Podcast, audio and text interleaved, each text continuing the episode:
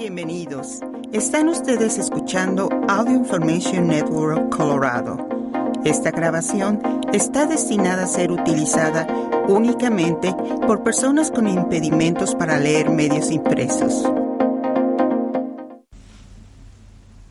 Gracias por acompañarnos el día de hoy lunes 5 de diciembre de 2022 a la lectura de ARP en español. Mi nombre es Diana Navarrete. Estos son los principales artículos que leeremos hoy. Nueve cosas que Medicare no cubre. Escrito por Dana Bunis. ¿Cómo pedir un aumento de sueldo por la inflación? Escrito por Kenneth Terrell.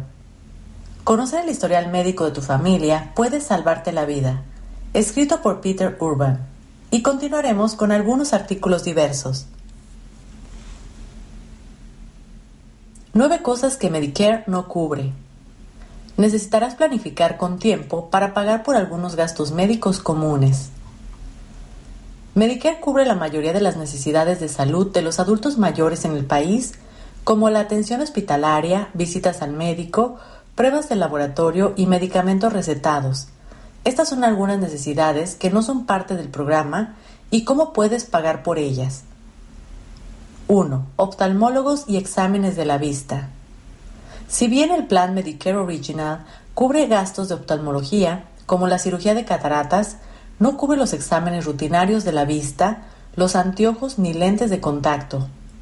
Tampoco los cubre ninguno de los planes Medigap, el seguro complementario que las aseguradoras privadas ofrecen para aumentar la cobertura de Medicare.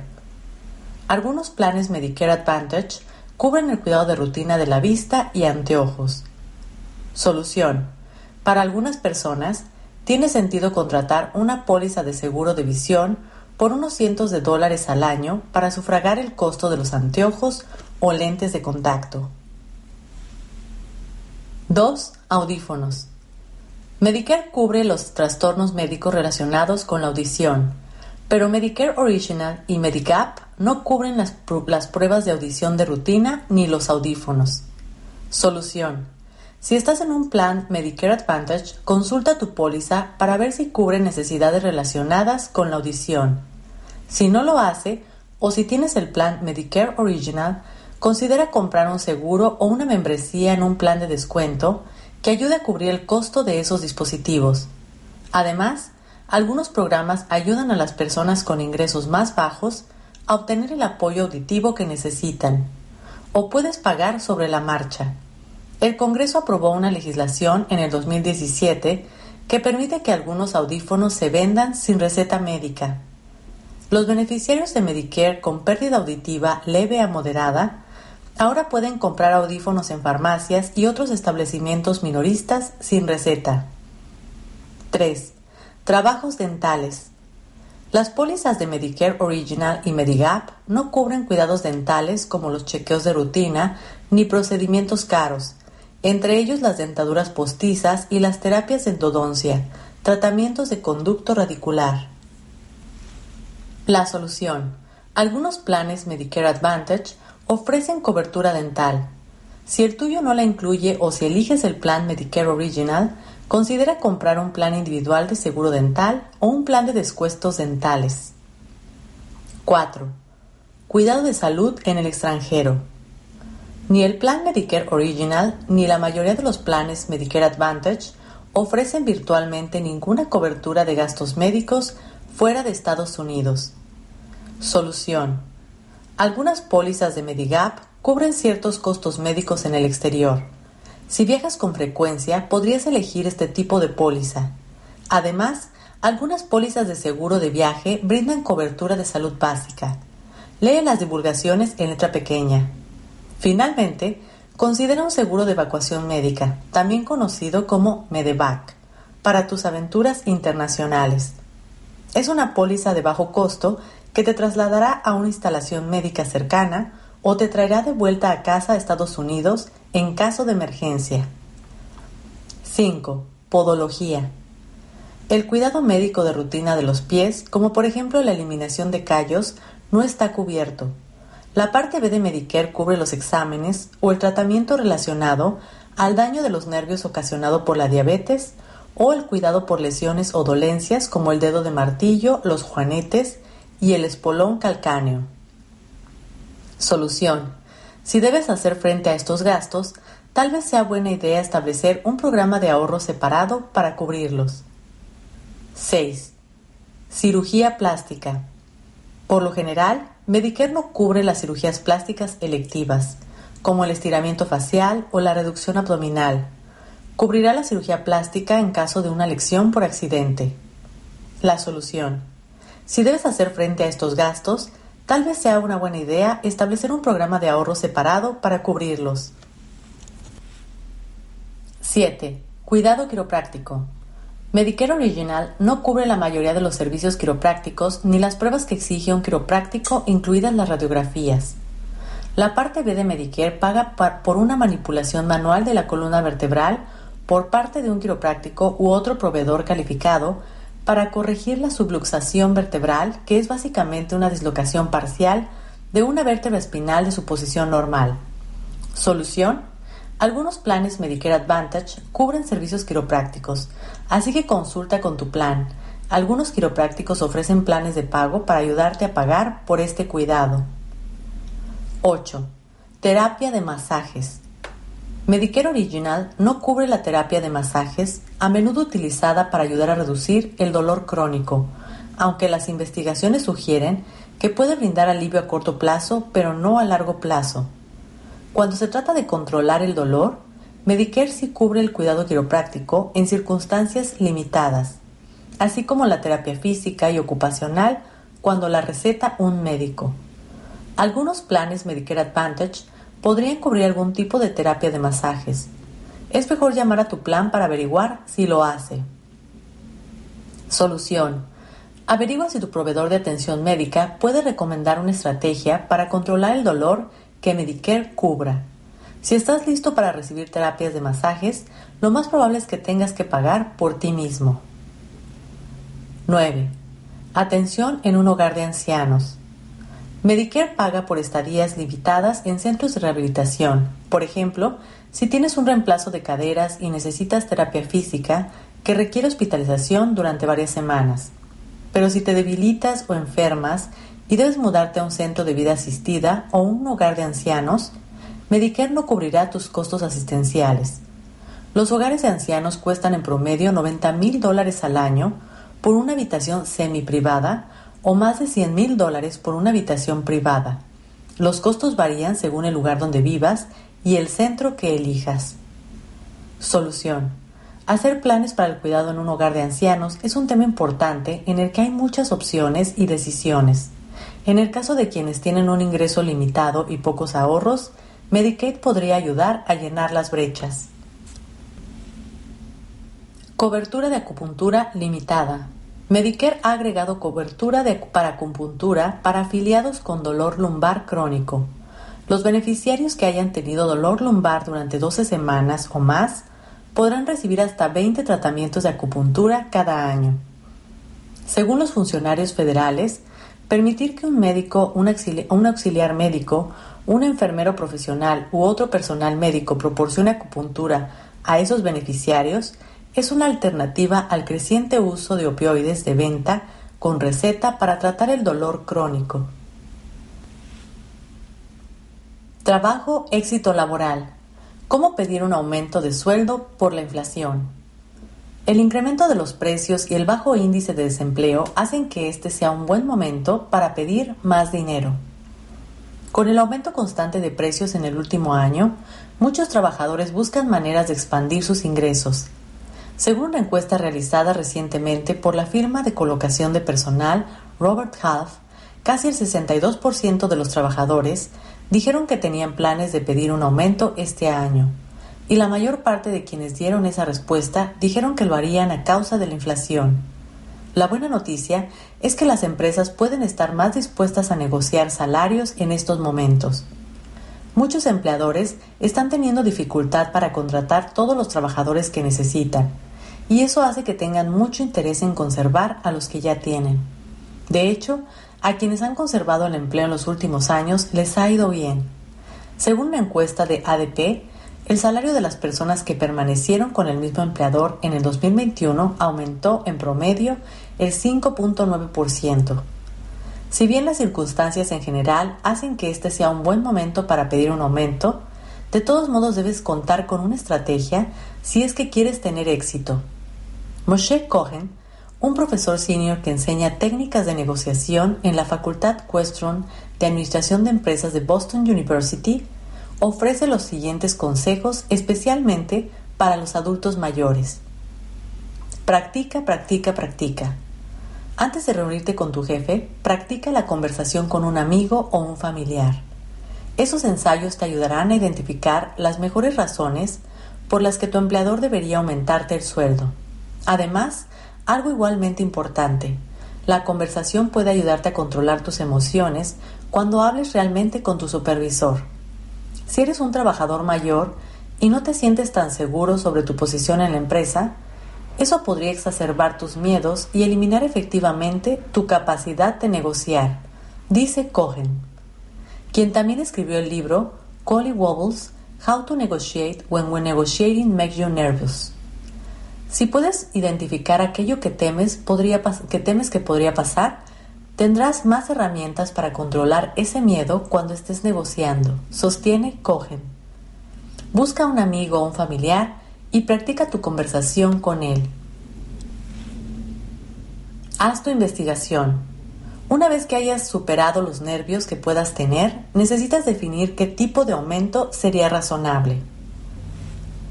El número fundamental que debes tener en cuenta es el de la inflación, que la mayor parte del año ha estado en alrededor del 8%. También deberías explorar las publicaciones actuales de empleo y la amplitud salarial para puestos como el tuyo en sitios web como Indeed y PayScale.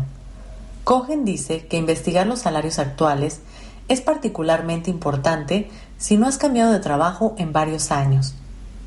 Cuando encuentras un nuevo trabajo, esa oferta de empleo es por definición a la tasa del mercado porque la empresa está compitiendo contra todas las demás empresas del mundo por tus servicios, dice. Una vez en el puesto, te desconectas cada vez más del mercado y cuanto más tiempo permaneces en ese puesto, más desconectado estás. Entonces, si la compañía te dio un aumento del 2 o el 3% durante los últimos 10 años, tal vez estés ganando 30% más de lo que ganabas hace 10 años. Pero la persona promedio que contratan para tu puesto actual en otras empresas podría estar ganando un 80% más porque el mercado ha cambiado. Lo que es importante señalar aquí es que esta investigación y cualquier porcentaje o cantidad de dólares que determines es adecuado, es para tu beneficio, para que conozcas los márgenes de la compensación que estás buscando. Por lo general, es más eficaz comenzar la conversación con tu jefe sin dar números específicos. Si dices, quiero un 10% de aumento, esa es una afirmación de posición, dice Cohen. Básicamente, tu jefe tiene tres opciones. Puede aceptar tu solicitud de aumento, rechazarla o hacer una contraoferta. Pero si inicias la conversación diciendo, como usted sabe, la inflación nos ha afectado mucho a todos y yo no soy la excepción. Me gustaría hablar sobre mi sueldo y ver si podemos ajustarlo para que yo pueda seguir cubriendo los gastos y no me quede atrás en relación con la economía. Es mucho más fácil para tu jefe decir que no. Menciona las razones subyacentes por las que estás buscando un aumento. No le presentes a tu jefe un porcentaje o una cifra. Muéstrale a tu jefe lo que vales. Una de las cosas que aportas al ser un trabajador mayor es estabilidad, dice Cohen quien observa que muchos de los gerentes con quienes ha hablado manifiestan preocupación por las tasas de rotación de los empleados más jóvenes. Las empresas valoran esa estabilidad y tú puedes usar eso para negociar lo que buscas con más efectividad, dice Cohen. Otro factor valioso que con frecuencia aportan los trabajadores mayores es el conocimiento de la organización y la capacidad de instruir y guiar a los empleados más nuevos. Eso es algo que tiene valor para la empresa y puede ayudarte a abogar por un aumento. Debes estar listo en caso de que tu jefe diga que no. No importa cuán bien te prepares, siempre existe la posibilidad que tu empleador rechace tu solicitud. Si eso sucede, Cohen dice que deberías preguntarle cómo pueden volver a abordar el tema en el futuro. Lo primero es respirar y hacer una pausa, dice. No puedes reaccionar en ese momento. Lo que quieres decirle a tu jefe es, escucho lo que está diciendo y lo respeto. Necesito algo de tiempo para pensar en esto. Volvamos a conversar. Cohen dice que le pidas a tu empleador un plan sobre cómo la empresa podría abordar el impacto que la inflación está teniendo en tu salario si las propuestas del empleador no satisfacen tus necesidades financieras, tal vez debas considerar otras opciones de empleo. Si bien los trabajadores mayores podrían ser reacios a cambiar de empleo, si estás absolutamente decidido a quedarte, no tienes ningún poder, dice. El poder en una negociación surge de tener alternativas. Quien menos necesita el acuerdo el quien, es quien tiene más poder. Si tu jefe sabe que no te vas a ir en ninguna circunstancia, Puede ser amable, pero seguir diciéndote que no. Si recibes un no firme y ninguna indicación de que algo va a cambiar, mantén tu trabajo, pero actualiza tu currículo y comienza a investigar otras oportunidades, dice Cohen. Incluso si te inquieta la idea de cambiar de trabajo, necesitas tantear el terreno y ver cuál es el valor de tus servicios en el mercado. Hogar y familia, familia y bienestar. Conocer el historial médico de tu familia puede salvarte la vida. Habla sobre este tema de salud tan importante en las reuniones de fin de año.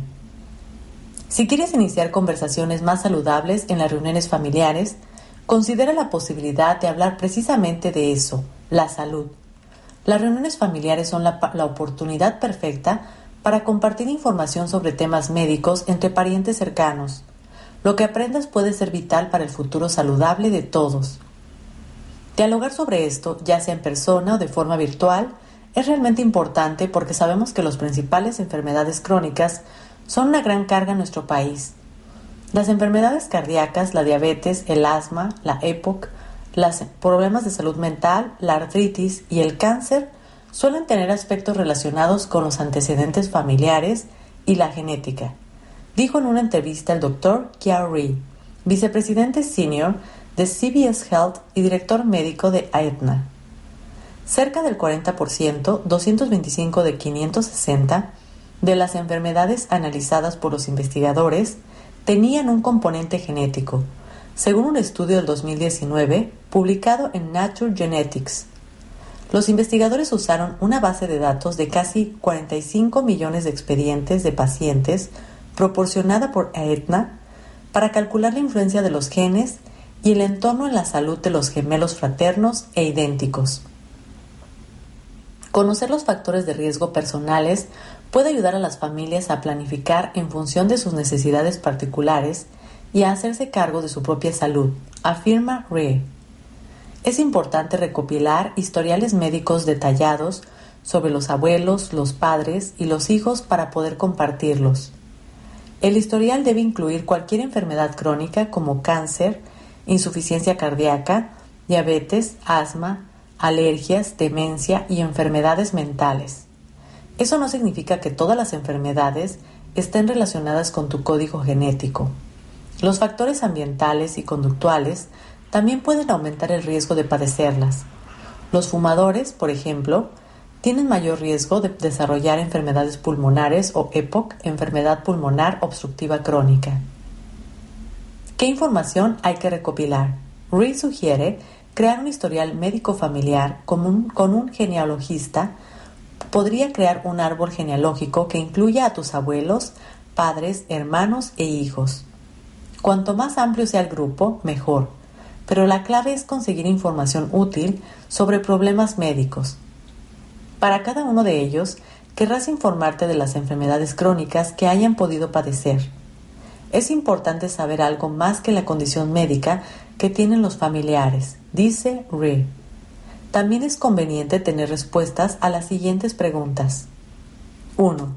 ¿Qué edad tenían cuando se les diagnosticó la enfermedad? Como explica Ree, hay una diferencia muy grande en saber si a un familiar se le diagnosticó una enfermedad cardíaca a los 50 o a los 80. Lo mismo ocurre con el cáncer de mama. Si la enfermedad empieza a una temprana edad en tu familia, Quizás quieras someterte a una prueba de detección antes de que lo sugieran las pautas habituales. 2. ¿Cuál es la gravedad de la enfermedad? Es conveniente saber si el miembro de tu familia sufrió alguna complicación importante relacionada con la enfermedad. Por ejemplo, si tuvo una pérdida de la visión debido a la diabetes, dice Reed. Aunque no tengas la enfermedad, un marcado historial familiar significaría que debería ser mucho más firme a la hora de prevenirla y detectarla. Y si tuvo consecuencias horribles en tu familia como la ceguera o la amputación, el enfoque para tratarla puede ser más agresivo, dice. 3. Si un miembro de tu familia se murió, ¿cuál fue la causa? La causa de la muerte al fallecer es importante, dice Reed. Mi padre murió de cáncer de próstata. Aunque a veces lo diagnosticaron a una edad más avanzada, esto nos hace a mí y a mi hermano más conscientes de la importancia de las pruebas de detección de cáncer de próstata. Sugiere anotar cualquier otra enfermedad crónica que pueda haber tenido tu ser querido cuando murió. Laura M. Coley también es una gran defensora de la elaboración de un historial médico familiar. La directora e investigadora principal de la rama de investigación social y conductual del Instituto Nacional de Investigación del Genoma, Genoma Humano de los Institutos Nacionales de la Salud, sugirió en un artículo publicado este año en ARP.org que las reuniones familiares son una buena oportunidad para tener esa conversación. Para empezar de forma sencilla, sugiere recurrir a una herramienta en línea gratis que facilite el proceso. My Family Health Portrait, desarrollada por el cirujano general de Estados Unidos. El formulario puede descargarse, compartirse con otros miembros de la familia y actualizarse cada vez que haya una nueva información de salud. Coakley sugiere designar a un encargado familiar para que la mantenga al día. Su instituto está trabajando en más herramientas para capacitar a las familias sobre cómo recopilar y documentar información de salud. ¿Por qué es importante? Tener un historial médico familiar detallado es importante porque puede alertarte a ti y a tu proveedor de cuidados médicos sobre qué enfermedades puedes tener más riesgo de desarrollar. Esa información puede usarse para adoptar cambios en tu estilo de vida que podrían ayudar a prevenir la enfermedad, así como para establecer revisiones tempranas a fin de detectar la enfermedad lo antes posible en caso de que se desarrolle. Puedes hacer muchas cosas con tus antecedentes familiares cuando los conoces, dice Reed. Hay trabajo que puedes hacer para prevenir la enfermedad, trabajo que puedes hacer para detectarla a tiempo y trabajo importante que puedes hacer para tratarla. Por ejemplo, si tienes antecedentes familiares de diabetes, puedes adoptar un programa de dieta y ejercicio y mantener un peso saludable para reducir el riesgo de desarrollar la enfermedad. También puedes hacerte revisiones periódicas para diagnosticar la diabetes temprano de modo que pueda tratarse y, con suerte, evitar algunas de las consecuencias para la salud que puedan derivarse de una diabetes no tratada, como enfermedades cardíacas, problemas renales, neuropatías o ceguera, afirma Ree. En su propia familia, dice Ree, su abuelo coreano tenía problemas del aparato digestivo, lo que ayudó a identificar el reflujo ácido y los problemas gastrointestinales de su padre. Por eso mi hermano y yo cuidamos nuestra dieta, dice. Una vez que hayas reunido el historial médico familiar, no te limites a archivarlo, Ruiz sugiere que lleves una copia cuando visites a tu proveedor de atención primaria. El tiempo es el bien más preciado para los médicos, dice. Si haces ese trabajo por mí, te lo agradezco.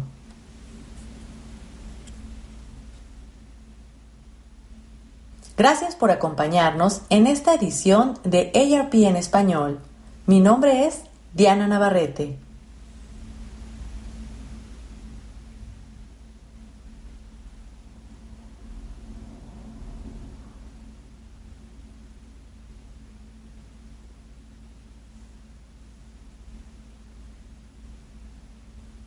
Si ha disfrutado de este programa, por favor suscríbase a nuestro servicio gratuito en nuestra página web www.aincolorado.org o llamando al 303-786-7777.